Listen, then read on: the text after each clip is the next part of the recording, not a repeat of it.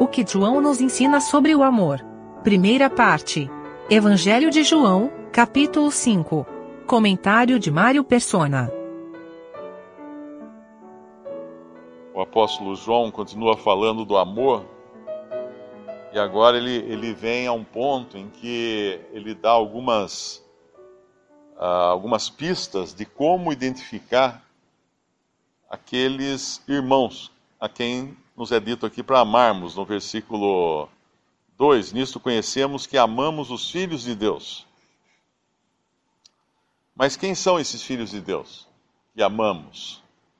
Obviamente, ele está falando aqui do amor fraternal o amor para com aqueles que são irmãos em Cristo. Mas como sabemos quem é realmente irmão em Cristo? É claro que somente Deus conhece os corações, nenhum, nenhum homem consegue sondar o coração de outro homem. Nós podemos observar suas atitudes, escutar o que, eles dizem, observar sua, sua maneira de, de ser, mas nunca o coração.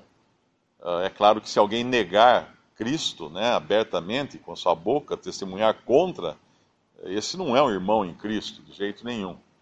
E aqui uma das, das características que ele, que, que ele dá, uh, não só para identificarmos uh, quem são esses irmãos, mas também para até colocarmos à prova a nossa própria fé, é, ele começa no versículo 1, dizendo que todo aquele que crê que Jesus é o Cristo é nascido de Deus. E todo aquele que ama ao que o gerou também ama ao que dele é nascido. Então começa na, na fé, em, uh, primeiro em crer que Jesus é o Cristo. O que significa que crer que Jesus é o Cristo? Significa crer que tudo o que foi dito acerca dele no Antigo Testamento é verdade. Quando a gente vai lá em Isaías 9, por exemplo, podemos até abrir, Isaías capítulo 9. Os profetas do Antigo Testamento, eles, eles prometeram que viria um uh, que seria o Cristo, que seria. O que significa o Cristo? Cristo significa ungido ungido, aquele que, que recebe o azeite sobre a cabeça, ou também significa o escolhido, e no caso aqui é o escolhido de Deus. No capítulo 9 de, de Isaías, versículo 6, fala assim: Porque um menino nos nasceu, um filho se nos deu, o principado está sobre os seus ombros. O seu nome será maravilhoso, conselheiro, Deus forte, Pai da eternidade, príncipe da paz. Do incremento desse principado e da paz não haverá fim, porque o trono de Davi, uh, sobre o trono de Davi, no seu trono uh, e no seu reino, para o firmar, o fortificar em juízo e em justiça, desde agora para todo, para sempre. O zelo do Senhor dos Exércitos fará isso. Mas esse ponto aqui que ele fala, o seu nome será maravilhoso, conselheiro, Deus forte, Pai da eternidade, Príncipe da paz. Esses são as, as, os atributos que teria esse Cristo. Quando o Senhor Jesus chegou ao mundo, em Mateus, uh, no Evangelho de Mateus, nós vemos várias vezes, aliás, é, a, é, o Evangelho que tem mais citações do Antigo Testamento, sempre dizendo: uh, aconteceu isso como, como fora predito pelos, pelos profetas, e daí ele cita uma, pre, uma previsão, uma profecia do Antigo Testamento. Então, uma das características daquele que realmente é convertido a Cristo é que ele, ele crê que Jesus é o Cristo, ele crê que Jesus é o prometido por Deus no Antigo Testamento, ele é o Messias de Israel, ele, ele é aquele que Deus havia dito que viria e que tomaria todo o poder e seria senhor de todas as coisas. Mas uma outra característica também é no versículo 5. Quem é que vence uh, o mundo senão aquele que crê que Jesus é o Filho de Deus?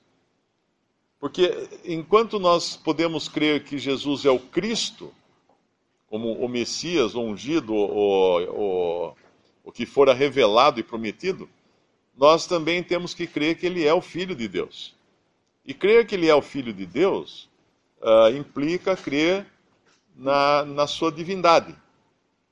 Aquele que foi gerado pelo Espírito Santo de Deus.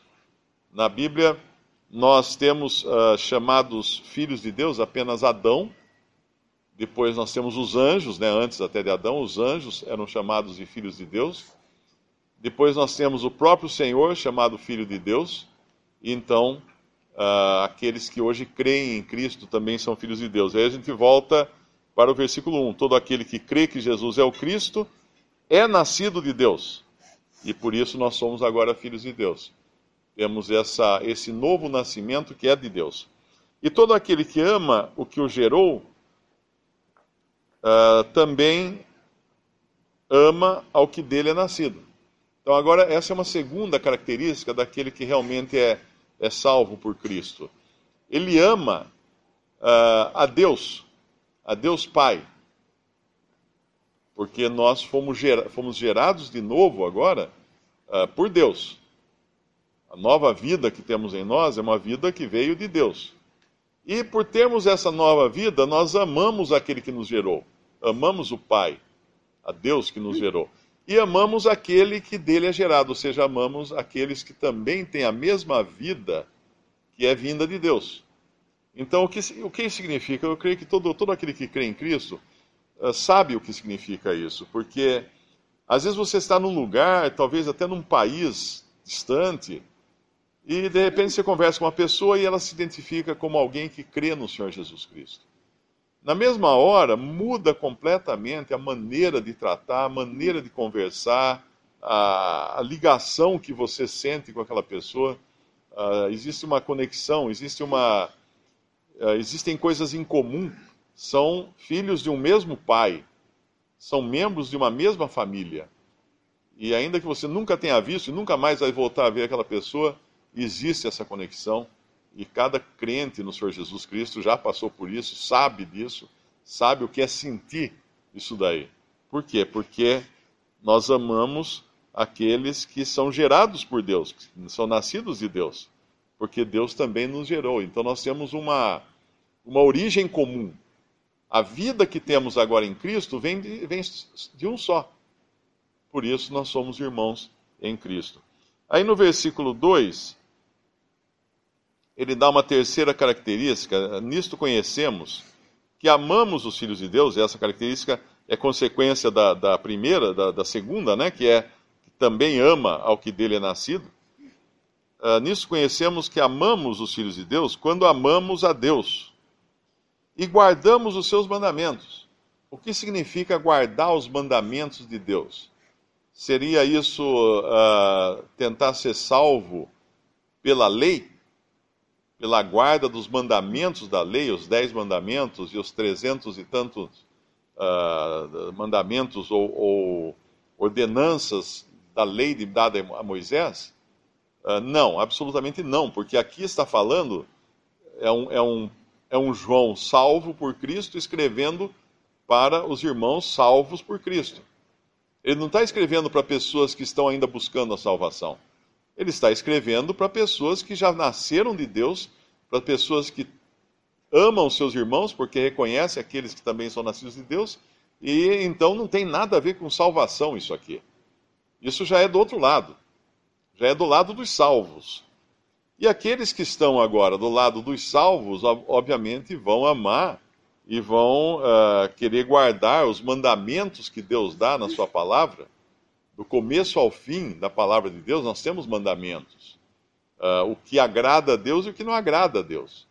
Nada no sentido de sermos salvos. Ah, se eu guardar esse mandamento, não vou receber salvação? Não. Se você não tem a salvação aqui, então nem leia essa carta, porque ela não é ainda. Ela não é para quem não é salvo. Isso aqui é para aqueles que são salvos. Para aqueles que já têm a salvação. Então, o, o amor é interessante isso também, o amor aos nossos irmãos, aos outros filhos de Deus, eles passam também por essa guarda dos mandamentos. Porque senão não é amor.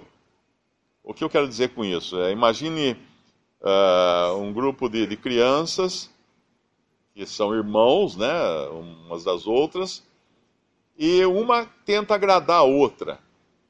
Ótimo, elas agradando umas às outras, elas estão se amando, elas estão se agradando umas às outras e elas estão tendo uma boa convivência entre elas. Será esse um amor fraternal legítimo? Depende. Depende do quê? Se para agradar o seu irmãozinho, a sua irmãzinha, uh, essa criança vai desobedecer aos seus pais, fazer algo em desobediência aos pais para que seu irmãozinho fique contente, a sua irmãzinha fique contente, então isso não é um amor fraternal. Isso não é amor fraternal, porque não é um amor dentro de uma ordem estabelecida nas coisas de Deus, que primeiro a obediência aos pais. Então ela tem que fazer alguma coisa que seja em obediência aos pais. Então, se eu amar meus irmãos para agradá-los, ou porque eles são legais, ou porque eu gosto deles, porque eu tenho afinidade, mas tudo isso fora da vontade do Pai, para poder amar meu irmão, eu vou ter que ir com ele num lugar que Deus não aprovaria, fazer coisas que Deus não aprovaria, uh, viver de uma maneira não aprovada por Deus. Então isso não é amor. Isso não é amor. Isso, eh, na verdade, eu estou caindo da posição de um filho de Deus para a posição de um filho rebelde contra Deus e na minha rebeldia me associando à rebeldia de meu irmão para sermos rebeldes juntos. Vamos ser amigos rebeldes juntos, né? Vamos, vamos ser. Ele vai ser meu chapa na minha rebeldia. Mas esse não é o amor que está falando aqui. O amor que fala aqui é aquele amor que é segundo Deus. Não é simplesmente amizade, porque a amizade pode nos levar a desviar dos caminhos de Deus. Muitas vezes nós uh, temos tão grande amizade com algum irmão que acabamos fazendo vista grossa para a vontade de Deus para não perdermos a amizade com esse irmão. Isso é muito importante entre jovens, né? Nós sabemos que jovens, às vezes, jovens cristãos, ficam divididos, porque, puxa, meus pais ensinaram tal coisa, a palavra de Deus me ensina tal coisa, mas aquele ali que é crente, é meu irmão em Cristo, ele faz assim, faz assim, faz assado. Contrariamente à palavra de Deus. Mas uh, se, eu, se eu não fizer junto com ele, eu vou perder a amizade dele. Tem um versículo em João que ele fala: adúlteros e adúlteras, não sabeis vós que a amizade do mundo é inimizade contra Deus? Porque se eu amar meu irmão uh, no, no amor do mundo, num amor padrão mundo, para não perder a amizade com ele, na verdade é uma amizade contra Deus, é inimizade contra Deus. Não é, não é amor verdadeiro.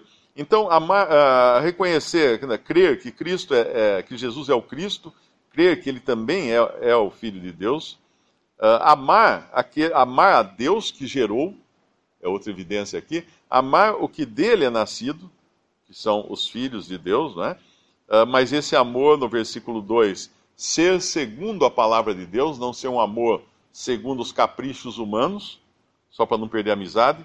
E aí no versículo 4 ele vai continuar dando mais evidências, porque todo o que é nascido de Deus vence o mundo.